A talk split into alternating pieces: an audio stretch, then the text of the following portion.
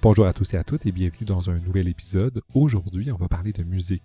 La musique a une grande place dans ma vie. Non seulement c'est quelque chose que j'utilise beaucoup pour relaxer, me divertir, me changer les idées, pour travailler, mais c'est aussi quelque chose qui a animé euh, les longues années où j'ai fait de la danse. J'en fais encore, peut-être moins intensément que j'en ai fait il y a quelques années, mais c'est quelque chose encore de central. Donc c'est quelque chose qui me fait plaisir de faire aujourd'hui, de parler des enjeux éthiques qui tournent autour de la musique. Même si on pourrait s'imaginer que la musique de nos jours est mobilisée ou utilisée seulement pour euh, nous divertir, pour agrémenter nos journées, parce qu'on peut y accéder facilement sur nos outils technologiques. En fait, longtemps et encore de nos jours, aujourd'hui, de nos jours, la musique euh, mobilise les groupes. Les groupes d'individus touchent l'identité des personnes, des communautés. C'est quelque chose qui est central dans la vie de plusieurs communautés, de plusieurs individus. Et de cette manière-là, c'est quelque chose qui est très important dans les vies sociales, dans la vie politique, et qui a touché toutes les facettes de, l'histoire humaine. Donc, il est important d'en parler puis de comprendre un peu de quelle manière est-ce qu'il y a des enjeux éthiques et politiques dans la musique. Et pour ça, ça me fait plaisir d'en avoir parlé avec une de mes bonnes amies, Catherine, qui est musicologue, historienne de la musique, musicienne elle-même, militante féministe aussi, parce qu'on va voir dans la discussion de manière très forte que euh, la musique a joué un rôle dans les luttes féministes, notamment le, les luttes pour le droit de vote. Donc, c'est quelque chose de vraiment euh, central dans cette cause-là, comme c'est central dans plein d'autres causes euh, dans nos sociétés, euh, que ce soit dans le passé, dans l'histoire ou aujourd'hui. Donc, sans plus attendre, Catherine Harrison-Boisvert sur un thème qui me fascine, les enjeux éthiques, politiques et féministes de la musique. Salut Catherine, ça va bien? Salut Gabriel, ça va toi? Super bien. Je suis vraiment content de te parler. Ça faisait longtemps qu'on disait qu'on parlerait ensemble d'éléments, de, choses qui nous tiennent à cœur. En fait, deux choses. Euh, la musique, on aime tous deux la musique, et euh, surtout l'engagement, les enjeux éthiques et surtout politiques. Donc, je suis content qu'on prenne un peu de temps pour, pour, pour en parler, puis approfondir ces, ces enjeux-là ensemble. Euh, mais avant que je saute tout de suite dans mes questions, même si j'ai très hâte, est-ce que tu peux commencer par te présenter, nous dire tes intérêts de recherche, d'où tu viens, d'où est-ce qu'on se connaît, et quelques éléments sur toi, puis ensuite on va, on va se lancer dans la conversation? Oui, avec plaisir. Eh ben, je m'appelle Catherine Harrison-Boisvert. Je fais un doctorat en musicologie et mon sujet de thèse porte sur les représentations musicales du mouvement suffragiste américain, notamment via la musique en feuille, donc la partition. On va en discuter euh, plus en détail tantôt. Donc, effectivement, pour moi, l'intersection entre la musique et euh, le politique, c'est quelque chose qui m'intéresse depuis longtemps. Euh, donc, je suis musicienne de formation. J'ai eu une pratique musicale active pendant plusieurs années, notamment comme chanteuse. Et euh, parallèlement, mais j'ai toujours été très euh, préoccupée par les enjeux euh, d'inégalité sociale, les enjeux politiques. J'ai toujours été très politisée et j'ai, disons, cherché pendant longtemps à arrimer ces deux pôles qui ont été, disons, un peu en tension durant toute ma vie. j'ai trouvé à différents moments de ma vie le moyen euh, de, réaliser cet arrimage-là, euh, notamment par des engagements musicaux et socialement engagés. Mais ma thèse aussi, ben, c'est clairement une façon pour moi là, de, de réunir ces euh, intérêts-là, cette fois-là ben, d'un point de vue théorique, historique.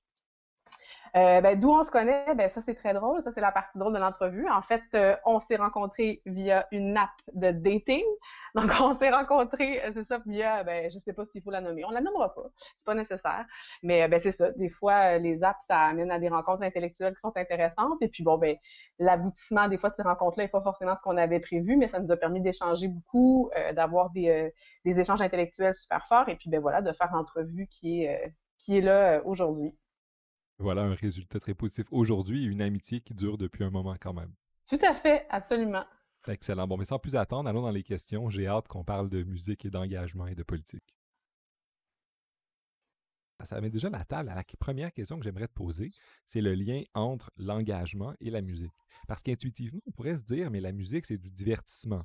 C'est ce qu'on achète pour se changer les idées. On met de la musique pour relaxer euh, et pour, euh, pour se changer les idées, on va voir des spectacles pour se défouler, euh, pour ressentir des émotions, mais c'est toujours dans, un plan personnel, c'est quelque chose qu'on vit. Et là, toi, tu sembles présenter la musique comme quelque chose de social, politique, qui euh, est mobilisé, qui vient toucher ton, ta soif de justice, puis c'est tes réflexions sur des enjeux de, justice, des enjeux politiques. Peux-tu nous présenter un peu, euh, c'est quoi le lien entre cet engagement-là et, la musique, puis de quelle manière, en fait, est-ce que ça serait un peu tout, trop simple d'imaginer que la musique est purement un divertissement ou quelque chose du registre d'un bien de consommation, de loisir? Mm-hmm. Mais c'est super intéressant comme question. Puis en fait, faut, à la base, je pense que ce qu'on peut dire, c'est que la musique, ben, d'abord et avant tout, c'est une pratique. Euh, c'est une pratique qui est relationnelle aussi, qui implique des interactions entre des personnes, donc des musiciens, des musiciennes. Euh, ça peut être faire interagir aussi des danseurs, des danseuses. Euh, donc la musique peut faire partie d'un tout artistique aussi. Et cette musique-là aussi va être une mise en relation avec un public qui est plus ou moins actif ou impliqué dans la pratique musicale. Donc tout ça, en fait, ça permet de faire se décliner différentes relations et différentes façons de vivre la musique. La façon dont on vit la musique dans la société, disons, occidentale, contemporaine, ouais, on, vit, disons, avec un phénomène d'individualisation de l'appréciation musicale, de l'expérience musicale, de par l'individualisation de l'écoute aussi, c'est-à-dire que chacun va avoir son petit dispositif électronique qui lui permet d'écouter sa musique, euh, sa, petite, euh, sa petite playlist Spotify qui est faite sur mesure en fonction de ses goûts. Euh, on peut écouter de la musique de chez soi, donc on vit dans un, contexte social, économique euh, de consommation qui permet ça. Or, euh, à la base, la musique, c'est pas ça. Euh, c'est une pratique qui est essentiellement sociale et qui vient répondre ben, à des besoins, en fait. La musique, elle est là où on l'amène. et elle permet d'exprimer des choses qui vont au-delà de ce que des mots peuvent exprimer. Euh, comme toute forme d'art de façon générale, c'est-à-dire que les arts permettent d'amener le discours à un autre niveau, euh, lui donner une autre signification, puis une autre dimension aussi, une dimension qui va être euh, ben, plus relationnelle, mais aussi une dimension ben, forcément esthétique, mais une dimension des fois même limite spirituelle. Je veux dire, c'est pas pour rien qu'il y a de la musique religieuse, puis qu'il y en a en abondance aussi. c'est que la musique nous donne le sentiment d'aller ailleurs, de vivre autre chose, euh, de nous mettre en connexion avec quelque chose de plus grand. Euh, souvent. Puis je pense que ça, on l'a tous et toutes vécu à un moment ou à un autre, soit en assistant à un concert où tu as l'impression d'avoir vécu une expérience fantastique, tu étais ailleurs, tu étais parti, tu sais, des fois on va dire des choses comme ça.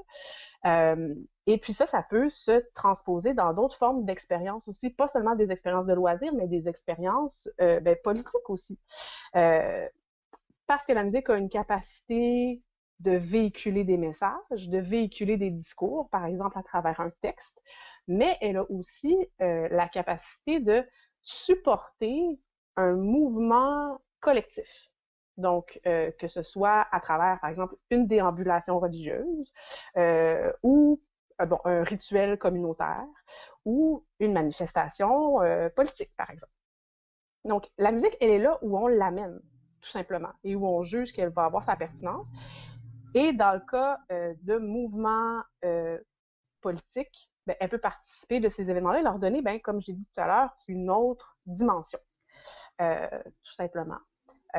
moi, mon l'expérience que j'ai par rapport à ça, c'est justement dans la pratique musicale en contexte de manifestations, entre autres, ou encore des, des organisations musicales qui permettent euh, qui permettent de véhiculer des valeurs sociales qui, euh, qui nous tiennent à cœur, par exemple. Je pourrais peut-être éventuellement euh, rentrer plus en détail là-dedans.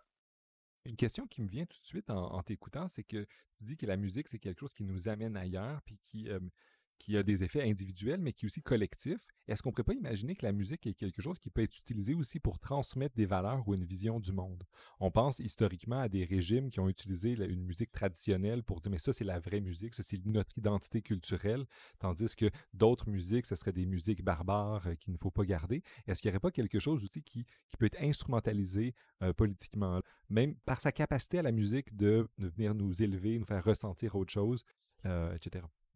Absolument. Mais ben, en fait, il y a, plusieurs, y a plusieurs couches dans ce que tu viens de dire, puis on, peut comme on peut subdiviser ça pour, pour bien le comprendre. C'est-à-dire qu'effectivement, la musique peut être porteuse de différents éléments qui soient euh, symboliques, euh, qui soient identitaires. En fait, la, la, musique a une valeur identitaire qui est forte euh, parce que si un groupe produit de la musique, c'est une façon aussi de s'affirmer en tant que groupe, dire ça, c'est nous. et nous, on se définit par ce, je sais pas, ce, genre musical-là ou ces formes d'expression-là. Euh, donc, valeur symbolique, valeur identitaire. Et ça, effectivement, ben, ça peut être réutilisé dans une variété de contextes, que ce soit effectivement des contextes de nationalisme, des contextes politiques. Et ça peut être mobilisé aussi par des groupes en minorité ou des groupes dominés pour, se, pour résister, pour défendre une certaine identité qui s'oppose à celle qu'on essaie de leur imposer aussi. Ouais, c'est ça. Mais ça, tu sais, il y, a toujours moyen de, nuancer cette affirmation-là, c'est-à-dire qu'au départ, le groupe minoritaire va pas forcément faire de la musique pour affirmer quoi que ce soit. Le groupe minoritaire peut faire de la musique simplement pour se sentir exister et survivre. Tu sais, je pense que la musique est présente c'est ça que l'histoire nous raconte, en fait, c'est que la musique peut être présente même dans les contextes humains les plus horribles, les plus, dans les plus grandes détresses, à la suite de catastrophes naturelles, dans les camps de concentration de la Deuxième Guerre mondiale. Donc, même dans les contextes où euh, l'humanité est réduite à, sa plus, euh, à sa plus faible expression, la musique et les autres formes d'art peuvent être là. C'est une façon de dire j'existe et j'existe au-delà de la condition qu'on m'impose. Euh, et effectivement, à la suite de ça, après, peut la, musique peut s'instaurer dans des luttes politiques où effectivement ces musiques de survie-là sont utilisées pour affirmer son identité, affirmer son existence, dire oui, nous sommes là, on va pas disparaître. Euh, mais après, historiquement, avec le recul historique, ces formes d'expression-là peuvent être réutilisées effectivement pour dire, ben vous voyez, on ne s'est pas laissé abattre, nous avons des formes culturelles qui nous sont propres et euh, on est encore là, que vous le souhaitiez ou non. Donc, euh, on, je pense qu'on l'a vu avec, euh, ben, par exemple, les musiques afro-américaines qui ont fait leur chemin à travers l'histoire puis qui sont un vecteur d'affirmation identitaire fort. mais on peut le voir après ça dans toutes les identités, toutes les identités minoritaires à différents niveaux. Excellent. Euh, j'ai comme plein de questions qui se bousculent dans ma tête. Euh, puis je vais, je, te poser quelques questions sur ton engagement, mais à vrai revenir un peu sur, sur cette question-là de l'identité. Euh, au début de notre échange, tu disais qu'en ce moment, la musique pouvait être marchandisée, puis que dans sa nature, c'était quelque chose de social. Mais on a l'impression aussi que cet aspect identitaire-là est parfois marchandisé aussi. On pense au tourisme, quand on va à l'étranger, on cherche d'écouter de la musique de l'endroit. Puis ultimement, peux-tu nous parler un peu plus de cette dynamique-là de qui mélange tourisme, marchandisation de la musique et euh, rapport identitaire avec la musique.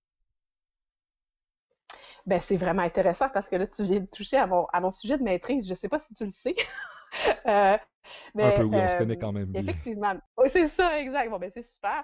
Non, non, mais euh, tout à fait. Mais quand on parle de marchandisation, ben, je pense que oui, il faut, le reconnaître d'emblée. Ben oui, la musique est une pratique qui est marchandisable, qui peut s'inscrire dans une économie comme n'importe quelle forme d'art, euh, et c'est et c'est correct. Je veux dire, il n'y a pas de a pas de jugement à, avoir là-dessus. Euh, le tourisme est quand même euh, est un phénomène particulier en ce sens où c'est une industrie comme ouais, c'est une industrie de l'identitaire d'une certaine manière, mais une industrie de la représentation identitaire aussi. Euh, et euh, c'est une façon de qu'on des pays, des, cultures, des régions de se représenter face à un autre qui leur est extérieur. Et la musique peut participer de ça. Donc, il y a une ethnomusicologue euh, émérite, Monique Desroches, qui a travaillé beaucoup sur justement le musical en contexte touristique. Elle a travaillé notamment en Martinique pour montrer les dynamiques de représentation de soi qui avait lieu dans les performances musicales en contexte touristique à la Martinique. Personnellement, ben, j'ai fait ma maîtrise avec elle et moi j'ai travaillé sur euh, le processus d'apprentissage musical en contexte touristique à Cuba. Moi en fait j'ai pas pas vraiment travaillé sur la représentation euh, de soi à travers le musical en contexte touristique, mais c'était plutôt le processus vécu par des touristes qui vont à Cuba pour apprendre la musique cubaine. Donc, j'ai, donc j'ai retourné la lunette de l'ethnomusicologue. Donc, plutôt que de regarder l'autre qui fait de la musique, je regarde euh, celui qui, qui m'est, celui et celle qui me sont similaires, euh, qui me sont semblables, puis je les regarde s'approprier la musique de l'autre, entre guillemets. Euh, donc, je me suis intéressée à leur, à leur processus à travers ça, dans un contexte de mondialisation des pratiques musicales où en fait on a de plus en plus accès, euh, ben, on a accès à toutes les musiques en fait. Puis euh, comment est-ce que euh, le tourisme en fait peut s'inscrire dans une démarche d'apprentissage musical, puis dans une démarche aussi de disons de d'octroi de sens dans, dans son dans son processus de vie, dans son processus d'apprentissage? Et là, tu me rends curieux. C'est quoi un peu cet octroi de sens-là? C'est quoi? Qu'est-ce qui va différencier ce qu'on pourrait dire comme étant la vraie, la vraie, avec des immenses guillemets, la vraie musique nationale, puis celle qui, qui est apprise différemment en contexte touristique? Est-ce qu'il y a une différence? De quelle manière est-ce que, est que ça fonctionne? Mais dans un cas comme dans l'autre, pour moi, de la vraie musique nationale, ça n'existe pas, dans le sens que la musique nationale, forcément, c'est une appropriation. Euh, et euh, bon, puis de la musique touristique, c'est une autre forme d'appropriation. Donc, on est vraiment, en, fait, c'est plutôt un jeu, euh, un jeu de négociation entre la façon dont on se conçoit et comment est-ce que ça s'exprime musicalement et comment est-ce qu'on a envie d'utiliser ça à différentes échelles. On va pas l'utiliser de la même façon en contexte de régime totalitaire ou en contexte touristique où on veut séduire des touristes. C'est simplement une question de fin qu'on poursuit, une question de contexte, mais en tous les cas, je veux dire, pour moi, il n'y a pas une, forme qui est plus vraie qu'une autre. Tout ce qui, en fait, ce qui est intéressant, puis c'est là que la musicologie est passionnante, c'est de voir les processus qui sont à l'œuvre pour se réapproprier la musique, l'utiliser à des fins de construction identitaire, à des fins euh, de construction d'une image politique aussi. Donc, euh, c'est là que c'est passionnant. Excellent. Je vois que ça te passionne profondément, cette question-là. Et j'aimerais ça revenir un peu sur une autre chose qui te passionne, sur l'engagement. Tu dis avoir être intéressé à la musique, mmh notamment par son aspect engagé ou la possibilité qu'on puisse s'engager avec la musique. Peux-tu nous en dire un petit peu plus avant qu'on aille dans, dans le, des autres mmh éléments de la recherche de l'histoire musicologique sur, sur, sur l'aspect politique, mais juste revenir un peu à toi et ton lien avec cet engagement-là. Oui, ben en fait, euh, j'ai toujours un peu cherché à lier cette question-là, comme je l'ai dit en introduction, là, entre, entre art et changement social, entre musique et, politique. Puis euh, j'ai pu effectivement l'expérimenter de différentes façons. Euh, une, des une de ces expériences-là, qui est quand même significative dans mon parcours de vie, c'est le groupe de percussion brésilienne socialement engagé Movimento, qui existe depuis 2012. Euh, dont j'ai fait partie euh, pendant plusieurs années. Donc, ce groupe-là euh, a vraiment comme mission de soutenir musicalement les causes sociales, donc en se mobilisant musicalement dans des événements que ce soit des manifestations, que ce soit des, grèves, que ce soit des fêtes communautaires, etc. Donc, c'est un groupe qui est resté très fidèle à sa mission durant les huit années de son existence.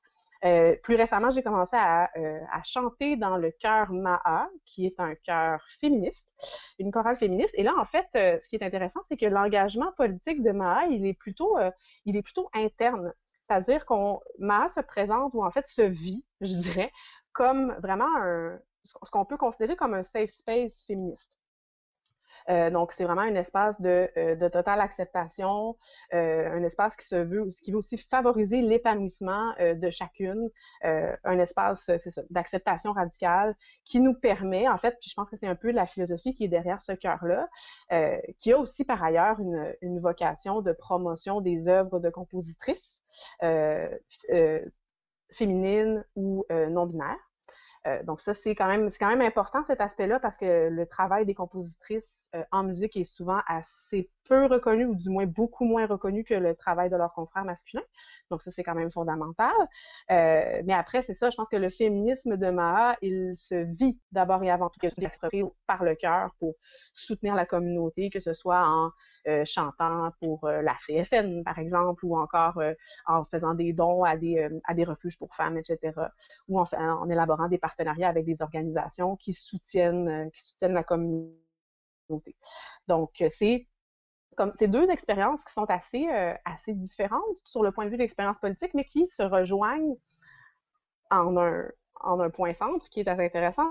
OK, oui, mais la musique peut permettre de poursuivre nos idéaux euh, politiques, soit en leur donnant, soit en les soutenant par le son, par l'expérience musicale, ou soit en utilisant le musical comme façon de se réunir et de se construire un espace politique qui nous ressemble. Donc voilà, c'est un peu comme ça que je résumerais euh, cet engagement-là. Et je vois aussi que dans, dans cet engagement-là, il y a les enjeux féministes. Puis tu as déjà évoqué le fait que dans la musique ou dans les compositeurs ou les compositrices, il y avait des inéquités.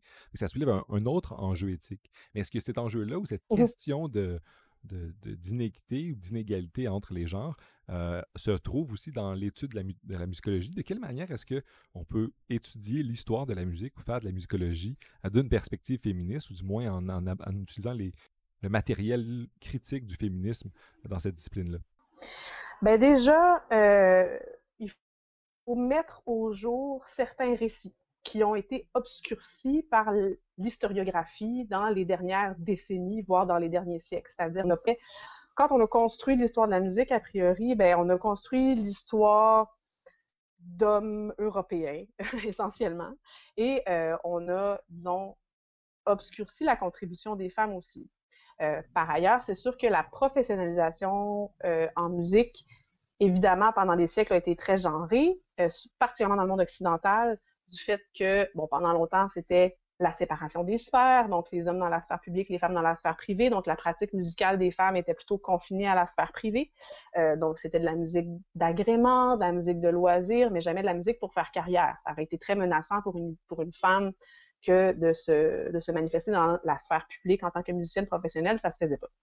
Donc, en musicologie, ben, ce qu'il y a à faire, c'est vraiment de euh, nommer, en fait, ces contributions-là, euh, puis avant de les nommer, il ben, faut les retrouver euh, et leur accorder une attention analytique euh, qui ne leur a pas été accordée. Puis aussi comprendre les raisons de leur de leur surcissement, la raison pour laquelle on s'y est pas intéressé, et déconstruire finalement les schèmes de la science. OK, mais comment est-ce qu'on peut faire les choses différemment pour vraiment reconnaître la contribution des femmes à la musique?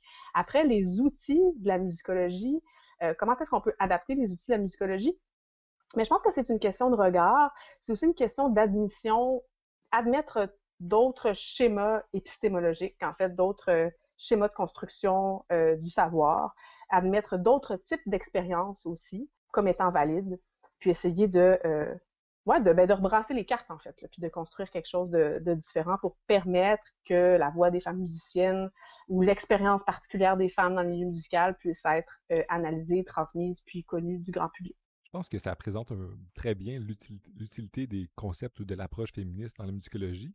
Puis ultimement, ça me permet de faire aussi un lien très facile avec ta recherche sur les suffragettes aussi.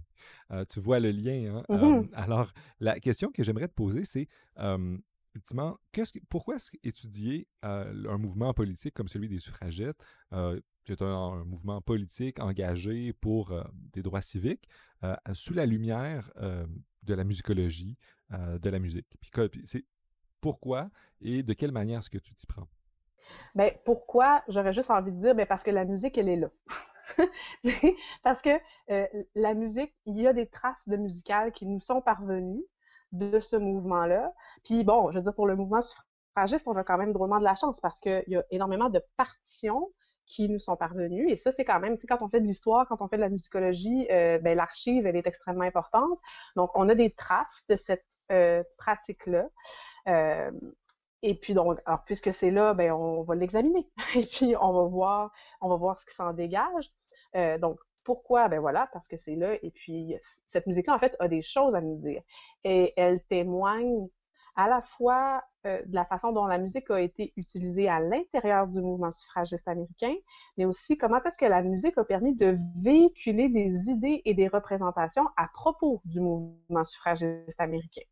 Euh, donc, c'est euh, un docu la musique est en fait un, ouais, un document historique à part entière qu'on peut analyser comme texte, mais qu'on peut analyser aussi comme expérience. Et c'est ça qui est fantastique, en fait, avec le musical, c'est qu'il y a ces deux aspects-là. Euh, jusqu'à maintenant, euh, je te dirais que les, les, études qui portent sur, euh, sur la musique issue du, du, du, mouvement suffragiste se concentrent pas mal plus sur l'aspect textuel. Donc, on va voir comment est-ce que les textes des chansons, par exemple, véhiculent des idées relatives au suffrage. Mais la musique, c'est jamais juste un texte, c'est un texte et une musique qui n'ont pas à être analysés séparément, mais plutôt vraiment ensemble. Et ce mélange-là, en fait, génère une expérience vécue aussi dans, euh, entre guillemets, le live, dans euh, le partage. Tu sais, j'achète une partition, je la ramène chez moi, euh, je vais euh, chanter ça pour ma famille, pour, euh, pour mes amis, etc. Et puis peut-être que ça va susciter des discussions aussi sur, sur la lutte suffragiste, par exemple. C'est ça qu'il y a de particulier, en fait, avec mon, mon objet, c'est que euh, je travaille sur c'est qu'au début du 20e siècle, en fait, on vendait énormément de partitions à l'unité. Donc, c'était des chansons, comme des singles, en fait. On publiait des singles, mais sous forme de partitions. Donc, les gens achetaient ça, ramenaient ça à la maison. Puis, comme il y avait beaucoup de pianos dans les maisons, ben, on chantait ça euh, dans, euh, dans les foyers, tout simplement.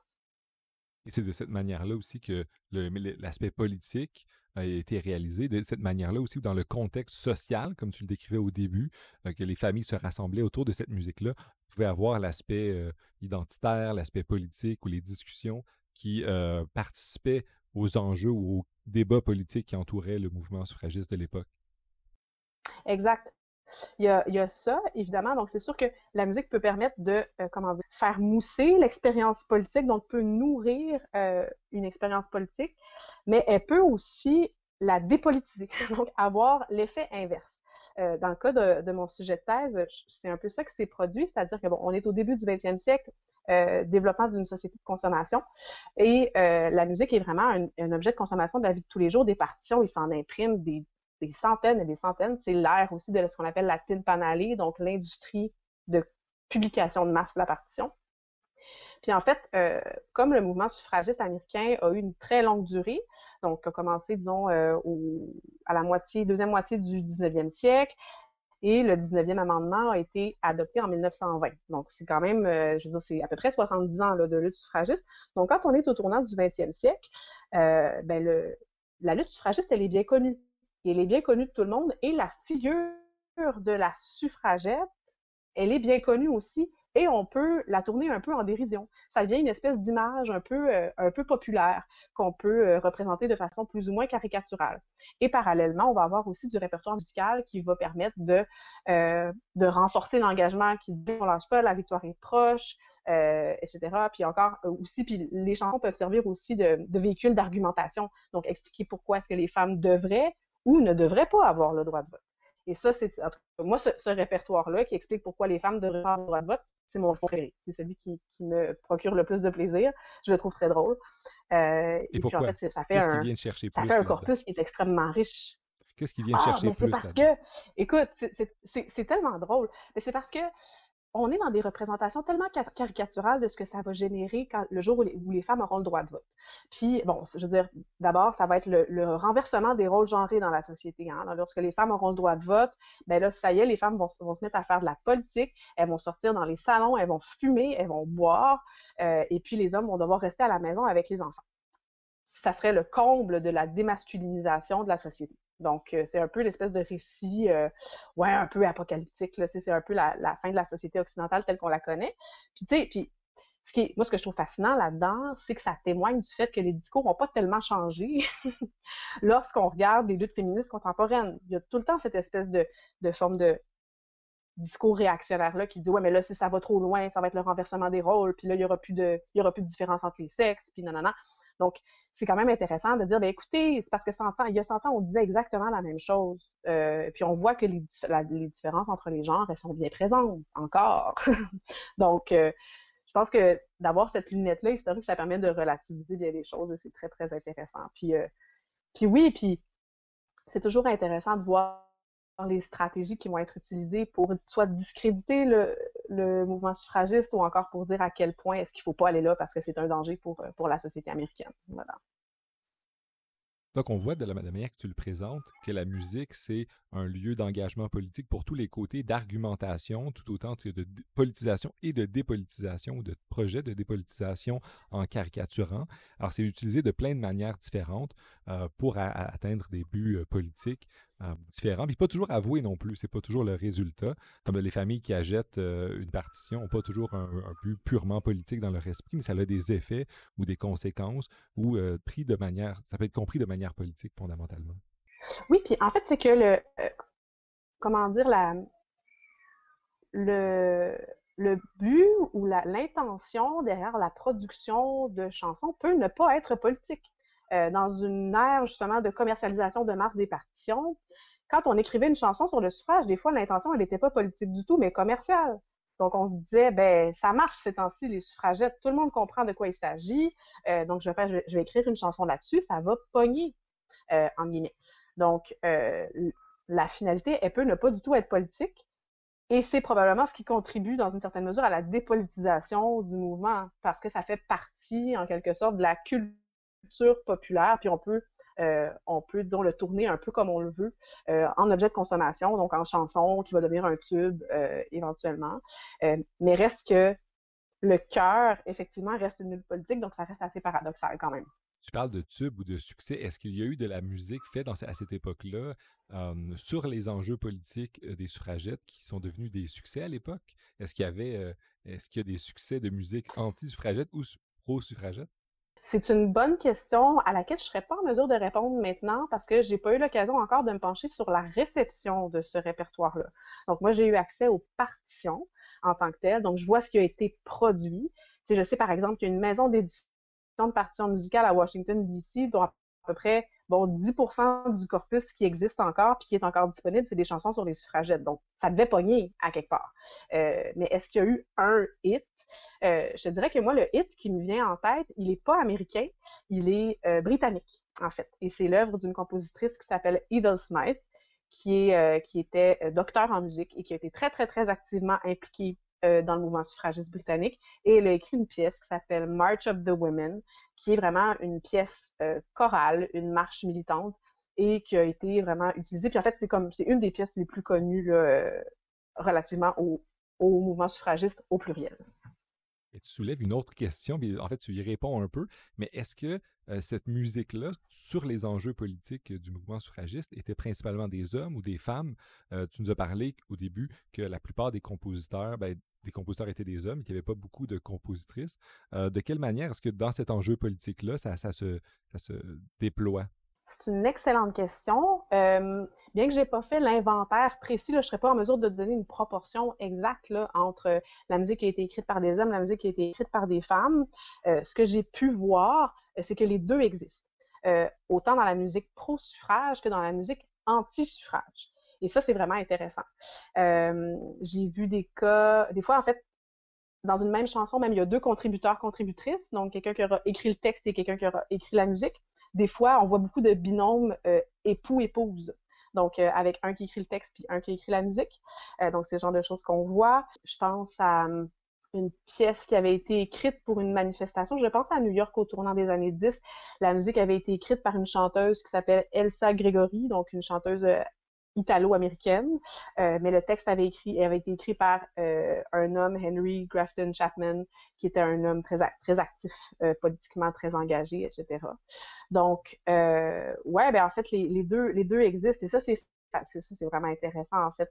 Puis en fait, ça, ça fait toujours poser la question de qui parle aussi dans une chanson qui traite de suffrage? La voix de qui, qui parle et à qui est-ce qu'on s'adresse?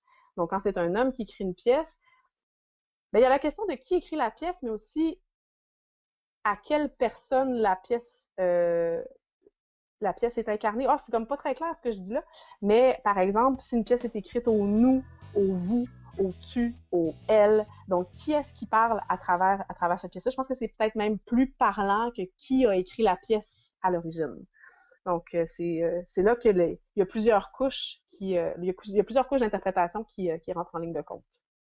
Excellent, excellent. Est-ce qu'il y a, ultimement, il y a la pièce britannique que tu as parlé aussi, qui t'avait beaucoup influencé, et que tu as trouvé très belle. Est-ce qu'il y en a d'autres euh, qui, euh, selon toi, sont venus te chercher par des compositeurs, des compositrices, ceux dans, à cette époque-là que tu as, exploré dans, ta recherche? Bien, c'est très drôle parce que, comme ce répertoire-là est issu vraiment d'une période où on publiait beaucoup, beaucoup de musique, puis le but c'était de faire de la musique qui pognait, bien, ben honnêtement, c'est pas des grandes œuvres musicales, pis ce sont pas des chefs-d'œuvre de complexité là sur le plan musical. Puis d'ailleurs, c'est un peu ça a beaucoup été euh, la façon dont on a traité ce matériau-là, c'est-à-dire qu'on le traite comme une archive historique, comme un document historique, et non pas comme une œuvre musicale à proprement parler, parce qu'on se dit, bof, de toute façon, musicalement, c'est pas bien intéressant. Pas faux. c'est-à-dire que c'est pas, ce sont pas des pièces qui sont très complexes sur le plan musical. Ce sont des chansons qui en fait, c'est peut-être là leur qualité. C'est que ce sont des chansons qui sont conçues pour rester collées dans les oreilles, pour nous permettre vraiment de, euh, les fredonner, euh, donc euh, qui, ont pour but de, ouais, c'est ça, de rentrer dans les esprits puis d'être facilement chantable par monsieur, madame, tout le monde. Donc, c'est un peu le principe de la chanson populaire.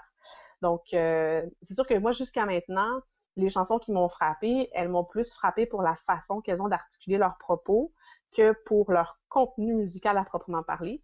Mais j'imagine que quand je serai rendue un petit peu plus loin dans ma recherche, je serai en mesure de, de faire quelques, quelques phénomènes euh, un peu plus marquants sur le plan musical. Excellent, excellent. Mais je pense que c'est ce que tu nous présentes là, ça témoigne assez clairement quand même du, fort lien qu'il y a entre l'étude de la musique, l'étude de la politique, l'engagement, le fait que la musique, c'est quelque chose qui vient à la fois toucher les individus, qui touche les communautés, qui est social aussi, mais qui peut être marchandisable, parce que tu parles des musiques qui se fredonnent.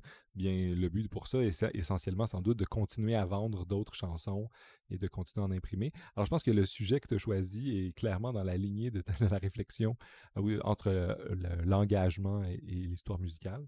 Et bien, je, pense que tu, euh, tu m'as appris plein de trucs. je te remercie beaucoup, Catherine. Ben, ça fait plaisir, Gabriel. Merci à toi pour l'invitation, en fait.